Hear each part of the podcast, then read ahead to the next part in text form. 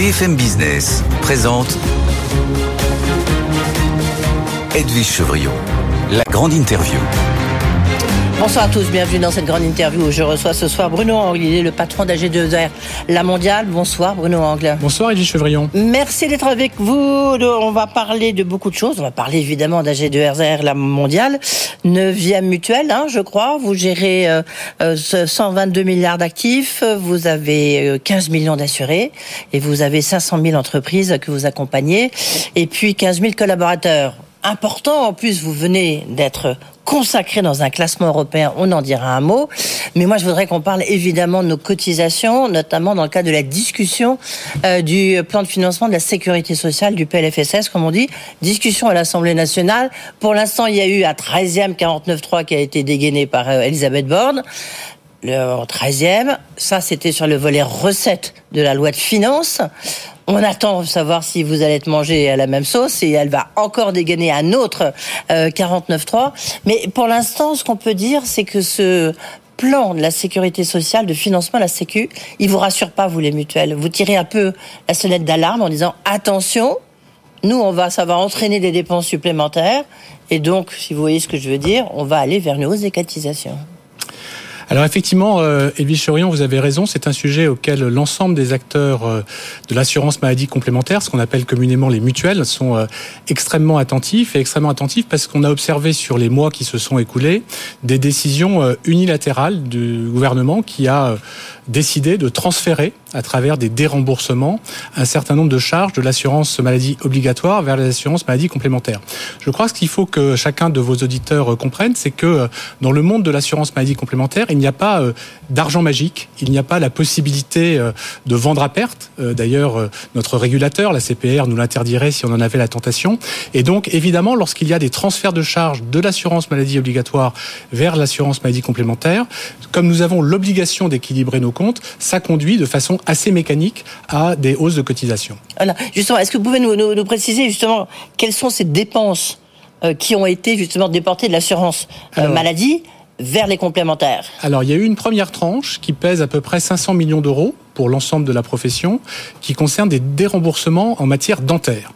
Donc ça veut dire que euh, vous êtes moins remboursé par l'assurance maladie obligatoire, par la Sécu, et que si on veut avoir le même niveau de protection pour euh, nos concitoyens, il faut augmenter les dépenses qui sont prises en charge par les assurances maladie euh, complémentaires. Et donc ça, c'est 500 millions d'euros, donc c'est déjà assez conséquent. Mais quand on regarde l'ensemble des sujets qui sont évoqués, qui sont envisagés, on arrive, et qu'on fait le total, on arrive à des transferts potentiels à ce stade, et nous sommes extrêmement vigilants à ce sujet, qui pourraient atteindre 1,3 milliard d'euros, donc euh, plus de deux fois et demi les 500 millions déjà euh, actés. Et donc dans ce contexte-là, effectivement, nous tirons un peu la sonnette d'alarme parce que tout transfert supplémentaire entraînera mécaniquement des hausses de cotisation. Et ça, c'est des hausses de cotisation qui pourraient, qui pourraient, on est encore au conditionnel, heureusement, euh, qui pourraient atteindre de combien, de combien? Puisque là, je crois qu'en premier semestre 2023, les hausses supplémentaires que vous avez endurées, c'était plus 4%. Euh, ça serait plus combien? Alors, ce qu'il faut voir, c'est qu'il y a un double effet. Il y a l'effet des transferts, donc les déremboursements, et puis il y a un effet qui est lié à la non-maîtrise des dépenses de santé dans leur ensemble, sur la masse euh, totale euh, concernée.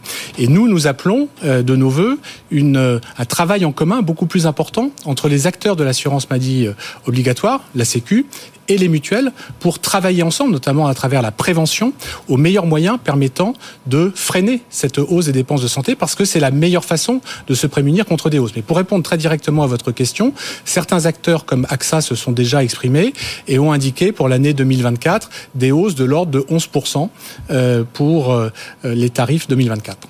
Et vous?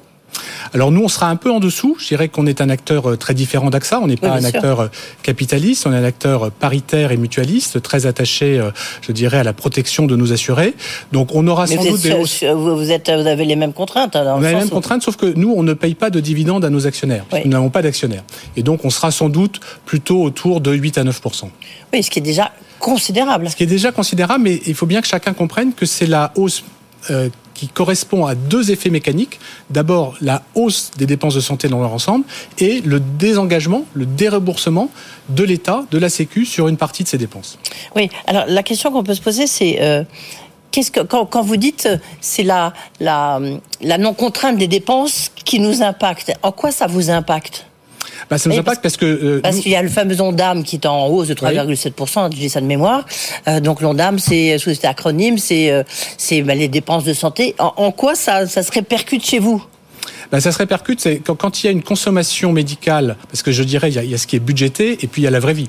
Et quand on constate dans la vraie vie que euh, les dépenses de santé augmentent euh, par un- une combinaison de facteurs, une consommation plus importante, plus de consultations chez le médecin, plus de médicaments, des hausses de prix à travers certaines conventions qui évoluent, quand on met tout ça bout à bout, ça fait des dépenses qui euh, évoluent de façon assez significative. Et encore une fois, les hausses de tarifs que l'on observera en 2024, c'est la double conséquence de la hausse des tarifs, euh, pardon, de la hausse des dépenses de santé dans leur ensemble, d'une part, et d'autre part des déremboursements.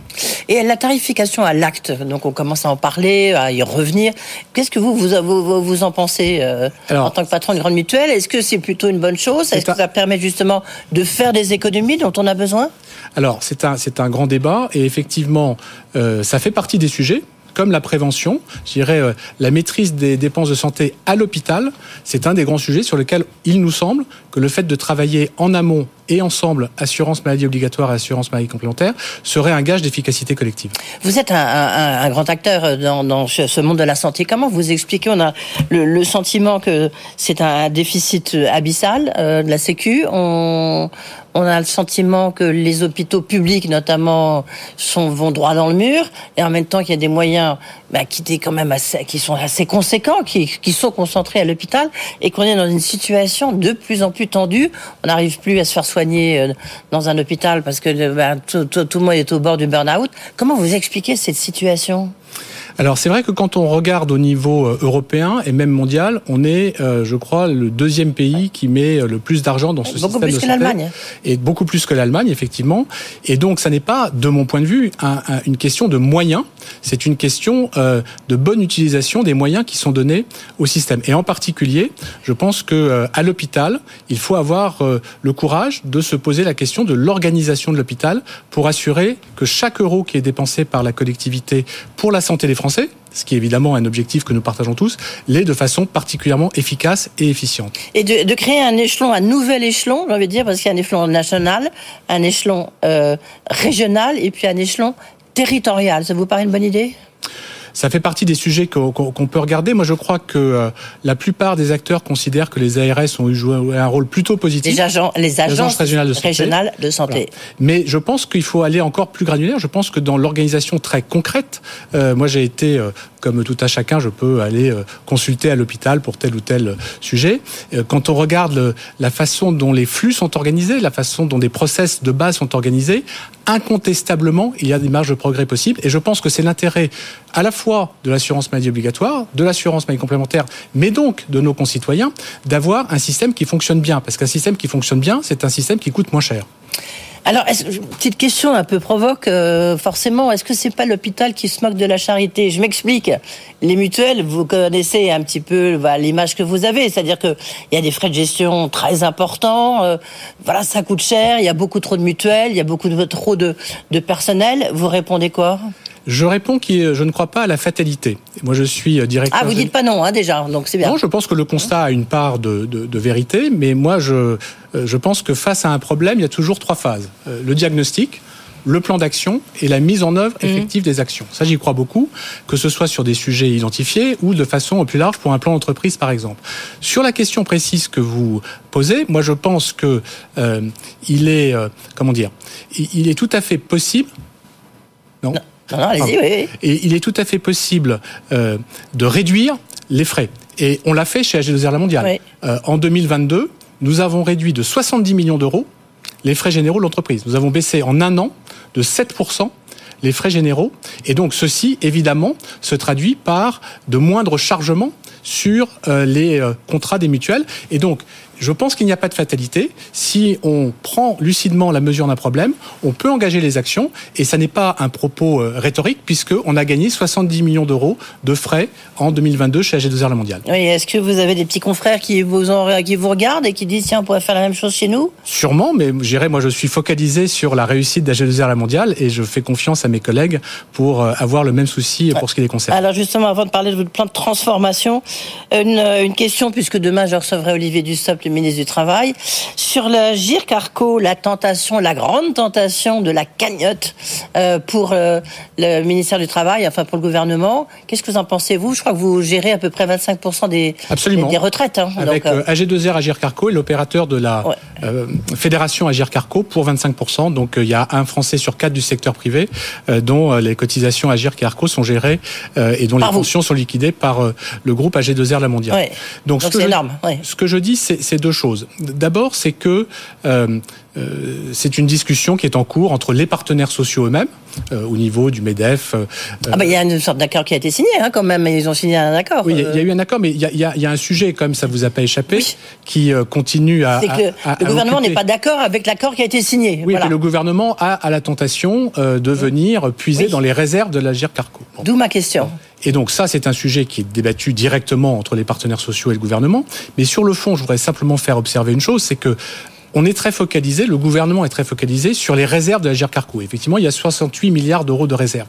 Mais 68 milliards d'euros de réserves, ça n'est que 2% des engagements futurs de retraite que l'Agir Carco a pris vis-à-vis de ses cotisants, qui sont de l'ordre de 3200 milliards. Et donc évidemment, quand on regarde 68 milliards, ça paraît beaucoup, mais en fait, les 68 milliards, c'est une mesure de, de réserve, c'est une mesure de saine gestion pour être en capacité, au fil des années, de servir aux gens qui ont cotisé les pensions. Ouais, mais donc vous dites attention danger. Non, il n'est pas question d'y toucher? bah, je, pense, je pense que les gens qui ont cotisé Bah oui. à l'Agir Carco sont en droit d'attendre qu'on paye, le moment venu, leur retraite complémentaire. Et donc, moi, je soulignerai également le fait que l'Agir Carco, personne ne le conteste, est un régime qui est bien géré. Mmh. Et donc, pourquoi toucher à quelque chose qui fonctionne bien Oui, ça c'est une bonne question. Euh, je la poserai de votre part, hein, si vous voulez bien. Je veux bien. Euh, Bruno, vous avez été euh, sacré, consacré par CEO Today, euh, qui a un classement au niveau européen, le dirigeant français de l'année 2003, avec un autre qu'on connaît aussi, qui est Olivier Brousse, le patron d'Idée. C'est, j'ai envie de dire, on s'attendait pas forcément, c'est une belle consécration, consécration, on s'attendait pas forcément à ce que ça soit un patron d'une mutuelle. Alors c'est vrai, quand on regarde les années précédentes, euh, je crois que l'année dernière, c'était euh, Nicolas Hieronymus et Benoît Druffret. L'année précédente, il y avait Alexandre Bompard. Alexandre Bompard et, Pat- et Patrice Ken. Oui. L'année encore avant, euh, je crois qu'il y avait Frédéric Oudéa et Bernard Charles. Oui. L'année encore avant, il y avait un assureur, C'est pas mal, hein, il y a un bel historique avant vous. Thomas Buberl et euh, Patrick Pouyanné. Je suis effectivement très fier d'être, je crois, le premier euh, dirigeant d'un groupe euh, de protection sociale à faire partie de ce classement et de cette reconnaissance au niveau européen. Et évidemment, je ne le prends pas euh, pour moi, je le prends pour Enfin, l'ensemble des 15 000 collaborateurs euh, du groupe AG2R Mondial et pour la formidable transformation que nous avons engagée ensemble depuis un an et demi. Oui, le, et, et que, quand, oui, pourquoi cette transformation? Bon, est-ce que c'est suffisant? Non, parce que c'est une, très belle récompense. Enfin, en tous les cas, c'est un bel hommage à votre gestion. Ça fait 18 mois, je crois que vous êtes à la tête de mémoire, je dis ça, à la tête de AG2R, la mondiale. Euh, c'est qu- pourquoi Je crois que c'est euh, venu consacrer une série de résultats significatifs obtenus dans un délai assez court, effectivement euh, 18 mois. On a parlé de la réduction des frais généraux de 70 millions d'euros. Il y a un deuxième résultat dont je suis très fier, c'est que dans le groupe, nous avons plusieurs activités. On a parlé d'AG2R, Agir Carco, nous avons la mondiale, nous avons également AG2R Prévoyance. AG2R Prévoyance avait perdu 70 millions d'euros en 2021. On a mis en place un plan d'action dès le 9 juin 2022 et ce plan d'action, on l'a mis en œuvre. Et ça a produit des résultats puisqu'on est passé de moins 70 millions en 2021 à moins 14 dès l'année 2022 et que nous sommes, je peux vous l'annoncer ce soir, à l'équilibre sur le premier semestre 2023. C'est un, deuxième résultat. Troisième résultat, on a euh, noué un partenariat de distribution croisée très Avec la Maïf. Avec la Maïf. Et donc, nous nous sommes mis à distribuer des produits de la Maïf. Nous avons commencé par l'automoto en avril et nous poursuivons ces jours-ci par la multirisque habitation.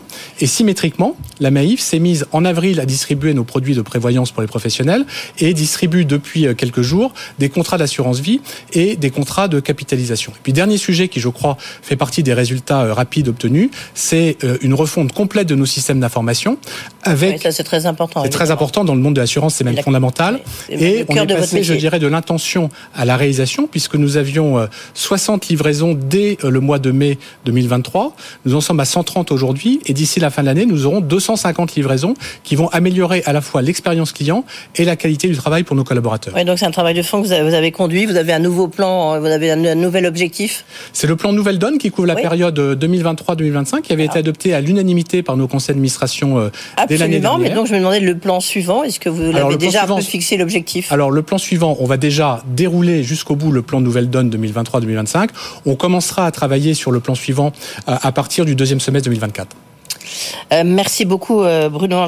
juste euh, un, point. Est-ce que vous pensez qu'il faut faire plus de capitalisation? On y arrivera un jour en France? C'est une question. Ça reste un gros mot. Moi, je dirais que on est un peu parfois comme Monsieur Jourdain. Quand on regarde un peu en détail dans euh, notre paysage, il y a parfois des mécanismes auxquels on n'ose pas en France donner le mot de, capitalisation, mais qui sont au fond une troisième tranche euh, de retraite, après la retraite euh, obligatoire, après la retraite complémentaire de la Carco. Il y a des éléments de capitalisation et qui au fond étaient dans la loi pacte. Donc nous prenons notre part de, de ces sujets-là, mais c'est vrai que le mot capitalisation n'est pas un mot que nous utilisons tous les jours. Absolument. Merci de votre franchise, en tous les cas, c'est sûr.